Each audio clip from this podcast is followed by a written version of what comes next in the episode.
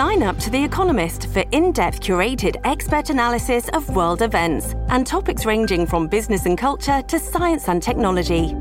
You'll get the weekly digital edition, online only articles, curated newsletters on politics, the markets, science, culture, and China, and full access to The Economist Podcast Plus. The Economist is independent journalism for independent thinking. Go to economist.com and get your first month free.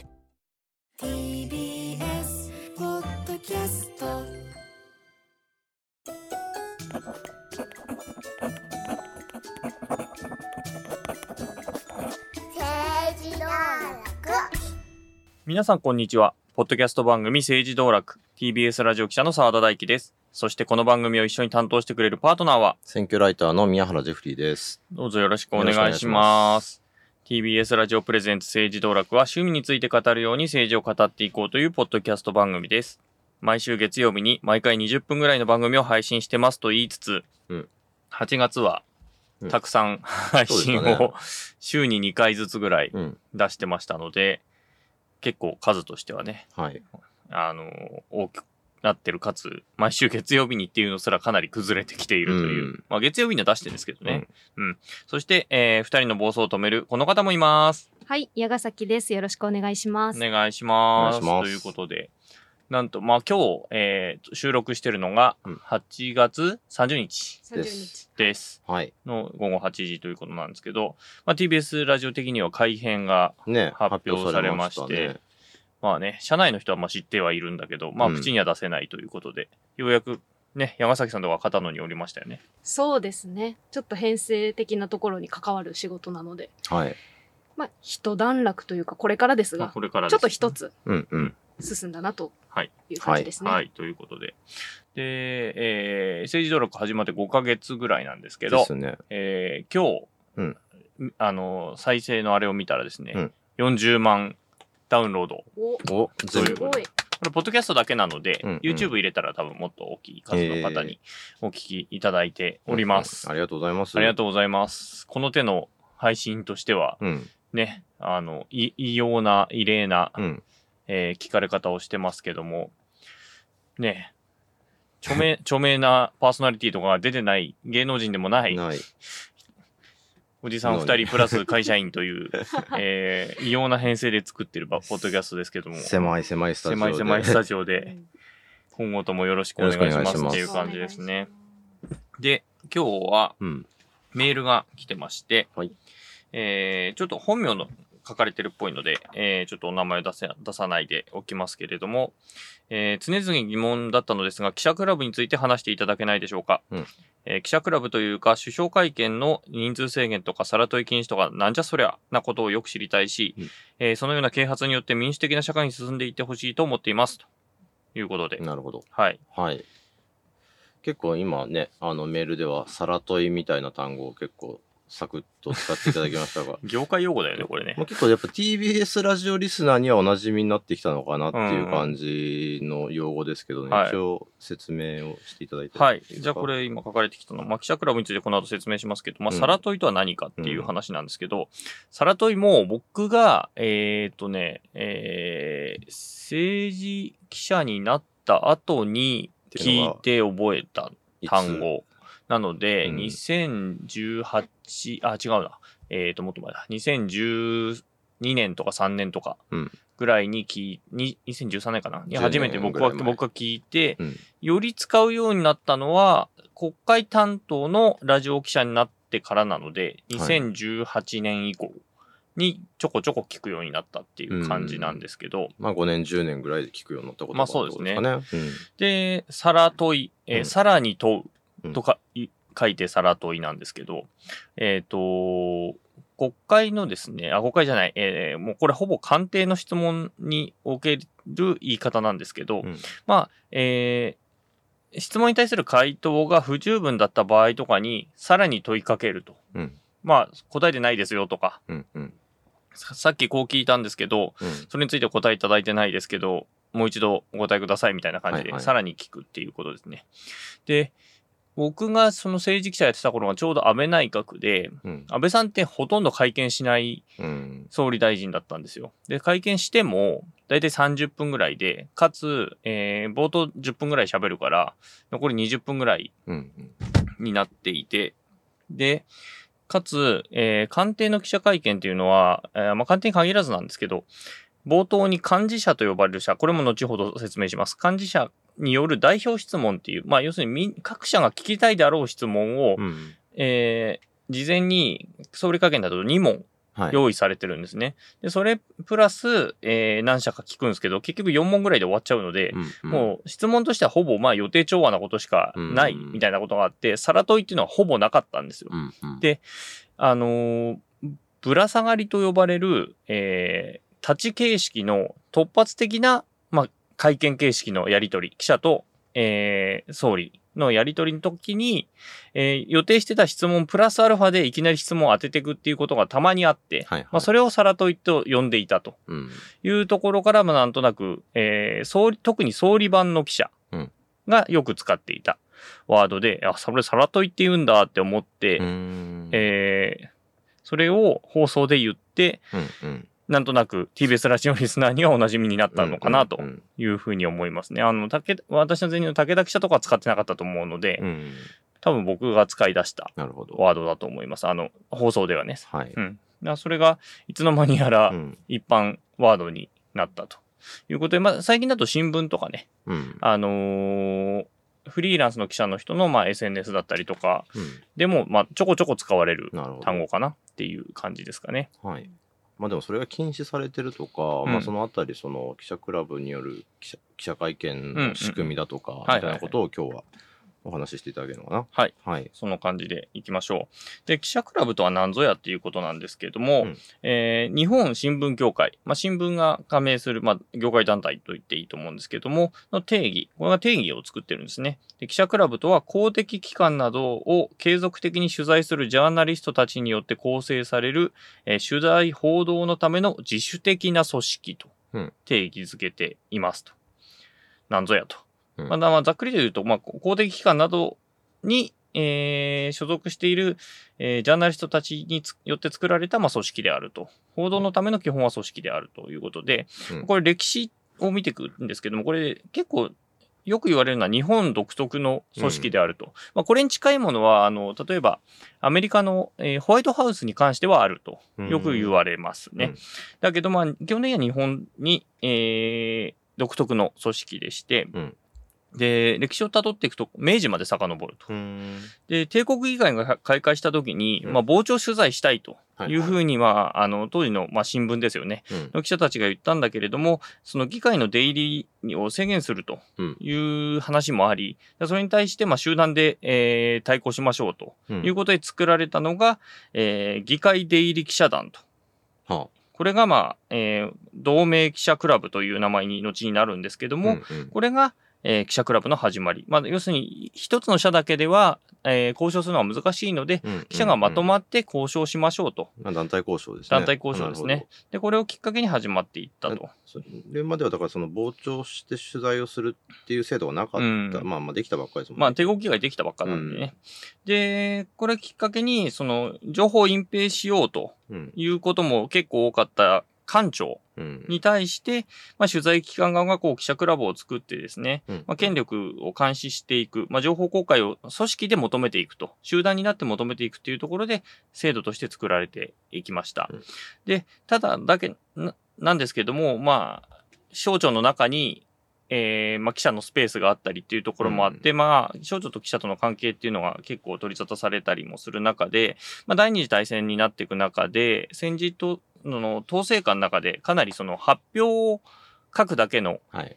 存在になっていくわけですよね、はいはいはい報道機関が。大本営発表っていうとかっていうやつですね。だからその、書く内容も制限されていくと。で、場合によっては、まあ、廃刊させられるみたいなこともあったりとかして、まあ、その関係っていうのが、要するに取り込まれていくというようなこともあったりして、まあ、それが、えーまあ、今の批判にもつながっていたりもするということでありますと。で、クラブ、記者クラブの例なんですけども、これ省庁のっていうのは、あまあ公的機関などっていうことが、まあうん新聞協会の定義だとありますけども、例えば、えー東京証券取引所だとうん、株とクラブって名前になってたりとか、まあ、経済関係のそうですね取材をするところ。ですね。あの、証券はい所、あの、取引所の、あの、記者クラブですね。うんうんうんで、その他に、その重工業とかですね、その業界によってクラブがあったりとかして、例えば重工業研究会とか、まあ、はあまあ、重工クラブとか呼ばれたりもしてるんですけど、ここは僕は正直行ったことがない。まあ、専門誌とか。そうですね。いところあの、業界、あの、日経とかね、うんうんとかが加盟してたりとかすると。で、永田町で行くと、えー、まあ、永田クラブ、うんえーもしくは内閣記者会とかですね、えー呼ばれるところですね。内閣記者会はもう、いわゆる、そいわゆる官邸記者クラブとかうん呼ばれたりするところです。で、ここだと、まあ、総理会見もありますし、えー内閣官房長官が毎日、えー午前と午後平日、はい。え2回会見をしています。うんうんでそれから、霞クラブ。これもよく、ええー言うんですけども、これは外務省担当は霞の記者、うん。霞担当とか、これは結構政治部関係の人が多いうん。クラブですね。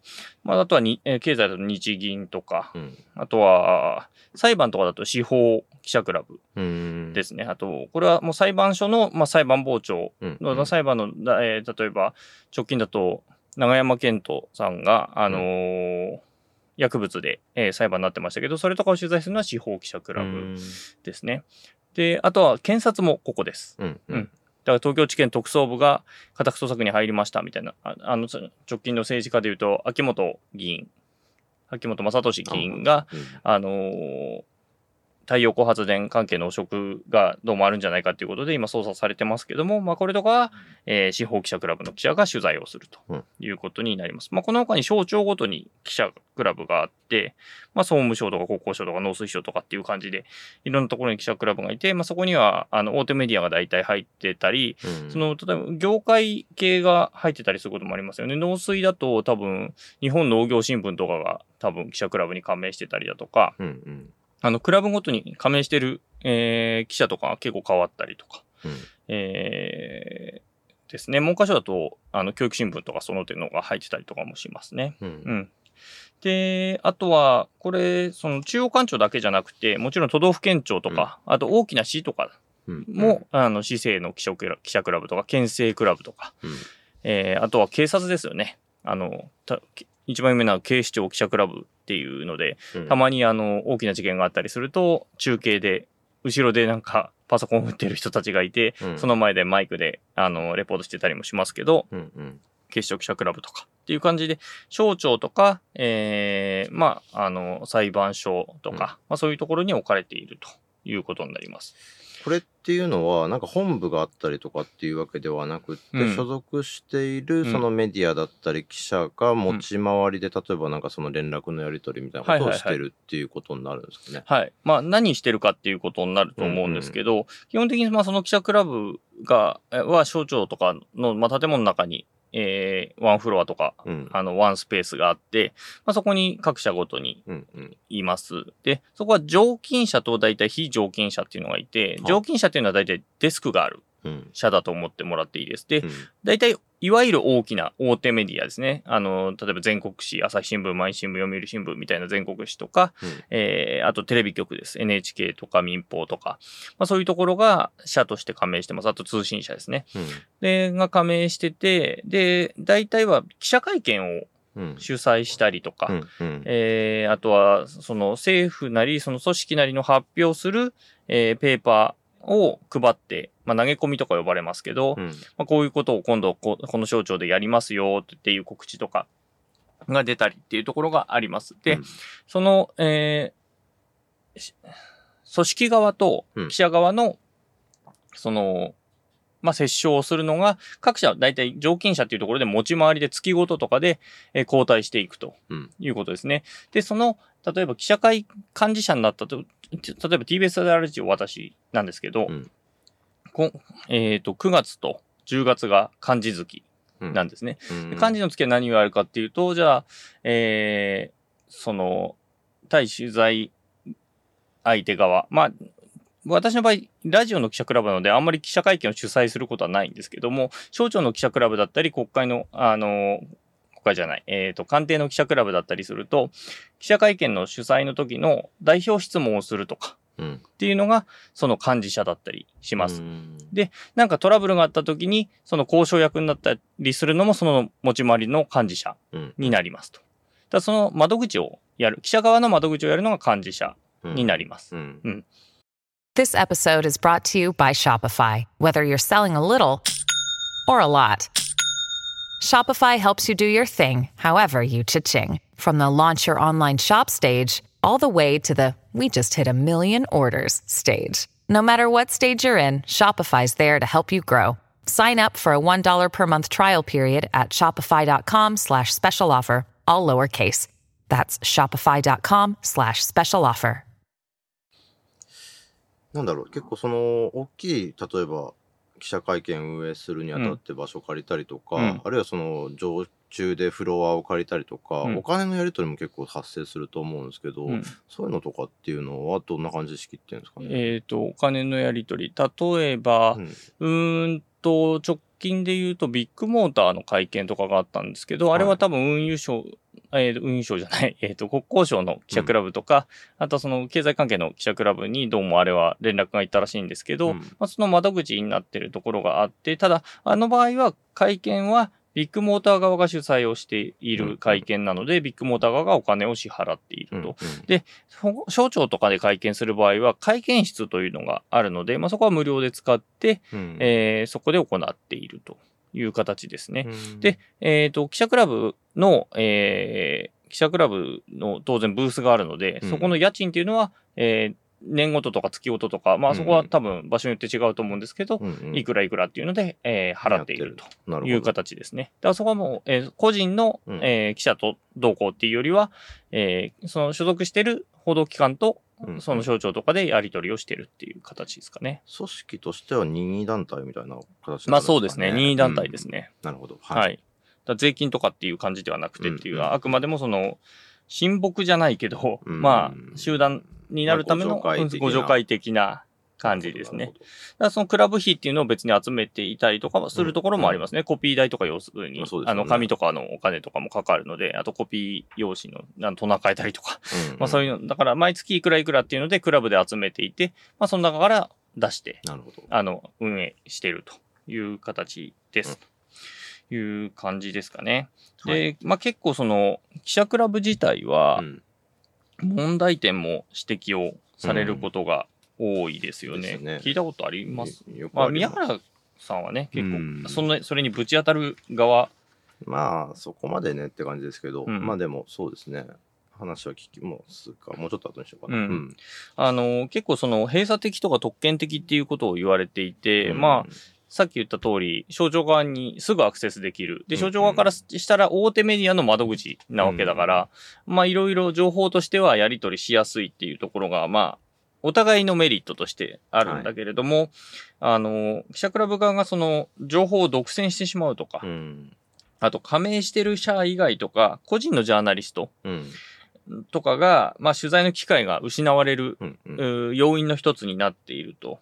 で、それがやっぱり不平等だったりとか、閉鎖的う、ん情報がシェアされないっていうことにもつながってるっていうことで、あの、批判が結構、うんまあ、我々子供の頃から少しずつまあそういう話はね、出だしたかなって感じ。なんか僕ら子供のこ頃に、うん。竹、えっ、と、あの人だ、えっ、と、長野県知事に田中康夫さんがなった時に、はいはい。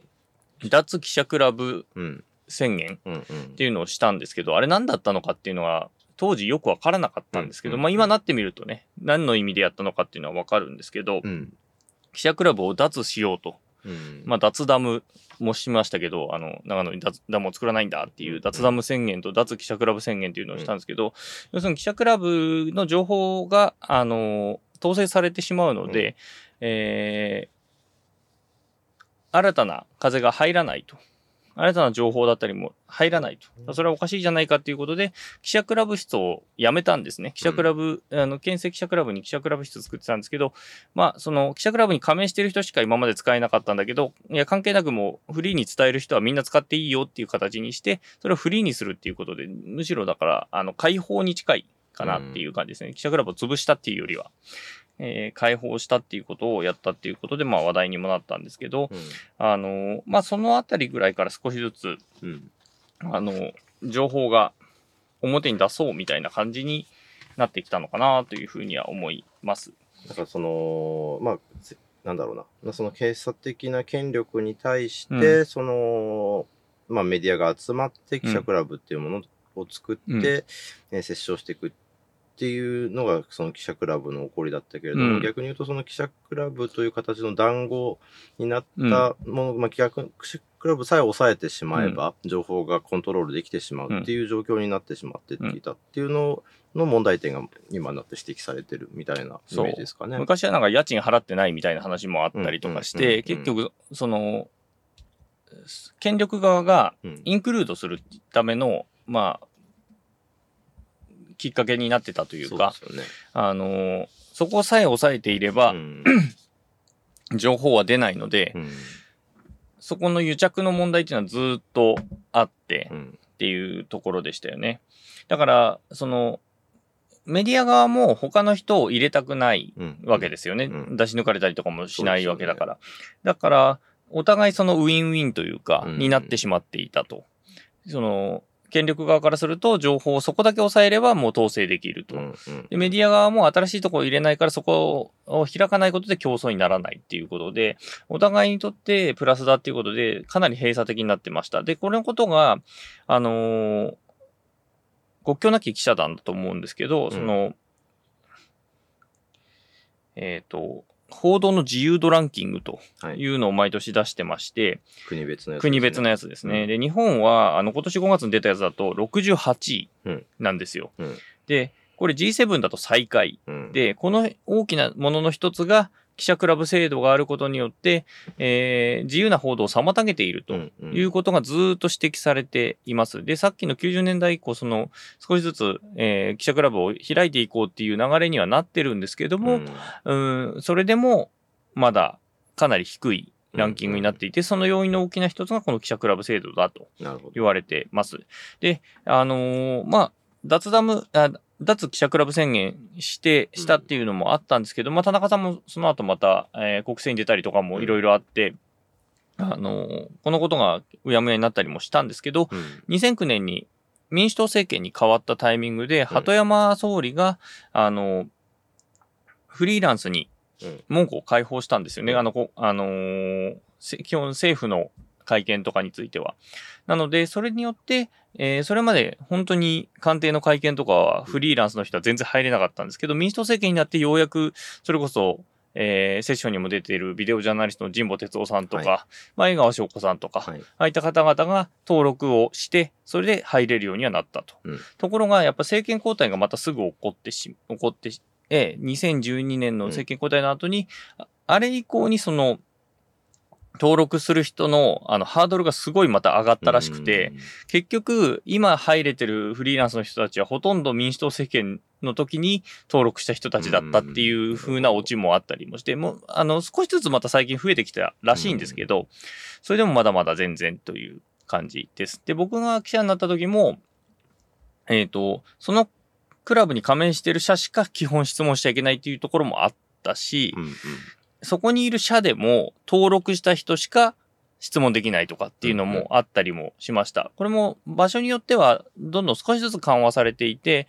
今だとフリーランスの人が入れる記者会見はかなり増えたとは思うんですけど、一方で、その国会会期中とかだと省庁で会見しないんですよ。うんこ委員会が9時からとかあって、閣議が8時からなので、省庁に戻らずそのまま国会でうん。えーぶら下がり形式で記者会見をする、立ったまま会見をするんですね。で、国会の中っていうのは、基本的にはあの、国会記者証という、うんうん。えーメディアに、えー加盟してる人しか発行されない、えーパスみたいなのがあって、うんうんそれがないとほぼ質問できないので、国会の中ではほぼフリーランスの人って質問できないんですよ。うん。っていうことで、国会が始まってしまうと、一気にそのフリーランスの人が質問できない会見が増えてしまうと。うん。いうような、まあ、弊害自体はまだ残っていると。いうことになります。えっとね、その民主党政権の時に、その記者会見のオープン化が始まっていって、うん。えーとはいえなかなかその質問ができなかったりみたいなあたりをうん。書いた本があるのをご存知ですか？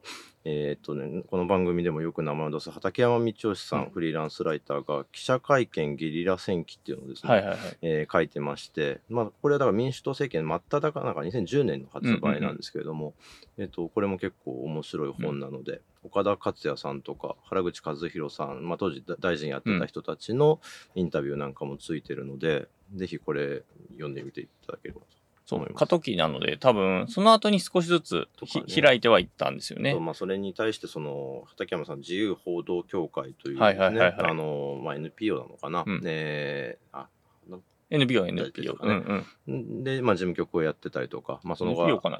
社団法人かな。社団。法人だった気がする。公益財団、まあ、なんかそのうん。法人格をいろいろうん。変わってたりした気がするんですけど、とか、まあ、あれもいろいろあった。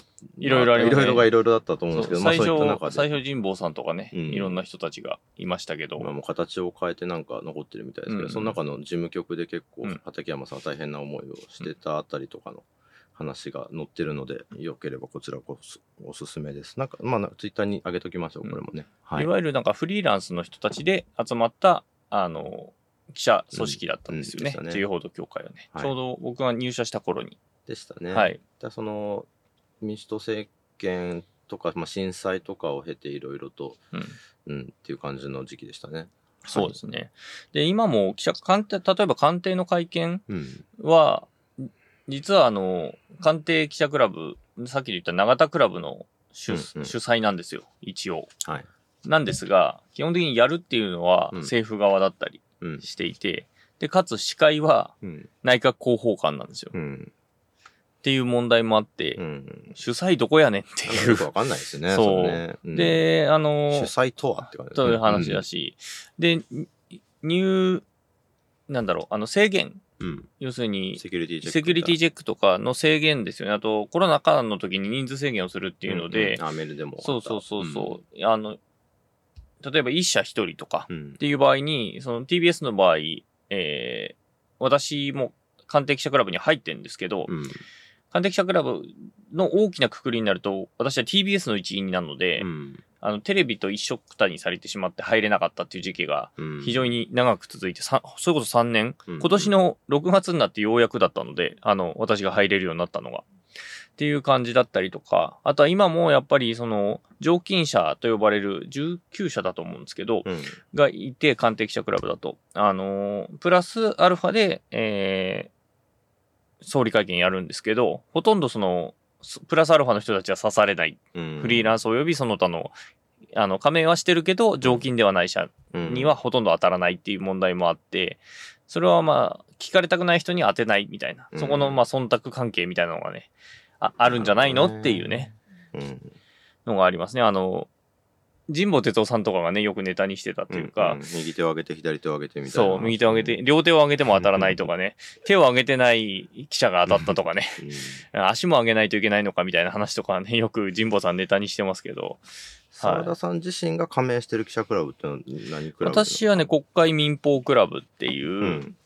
あの、国会、正式には国会放送記者会っていう、えっ、と、歴史はすごい古いんですよね。うんあの、要するにラジオとうん地方局が加盟してる記者クラブに私は入っていて、うん。それは、えっ、と、衆議院の本会議場の上にある、上っていうか、うんうん、あの、いわゆる本会議場の手前側に、うんえっ、と、我々が、の記者クラブはありますね。うん。うん。はい。